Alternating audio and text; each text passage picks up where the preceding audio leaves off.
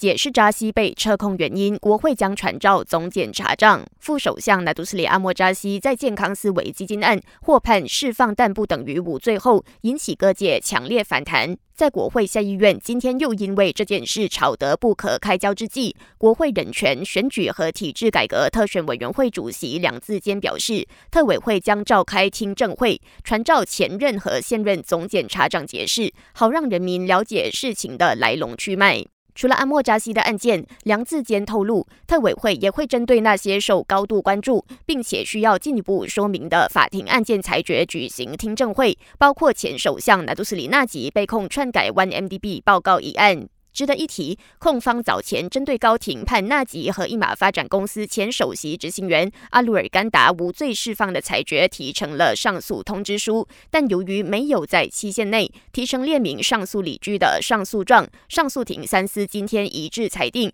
撤销这两宗上诉，意味着纳吉和阿鲁尔甘达在篡改 OneMDB 稽查报告案中维持无罪。另一名前首相，也就是国盟主席丹斯里穆尤丁，早前在柔佛双补选的竞选活动上涉嫌发表三 R 敏感内容，而在今早被警方传召录供。全国警察总长丹斯里拉沙鲁丁证实，警方会在后天二度传召穆尤丁。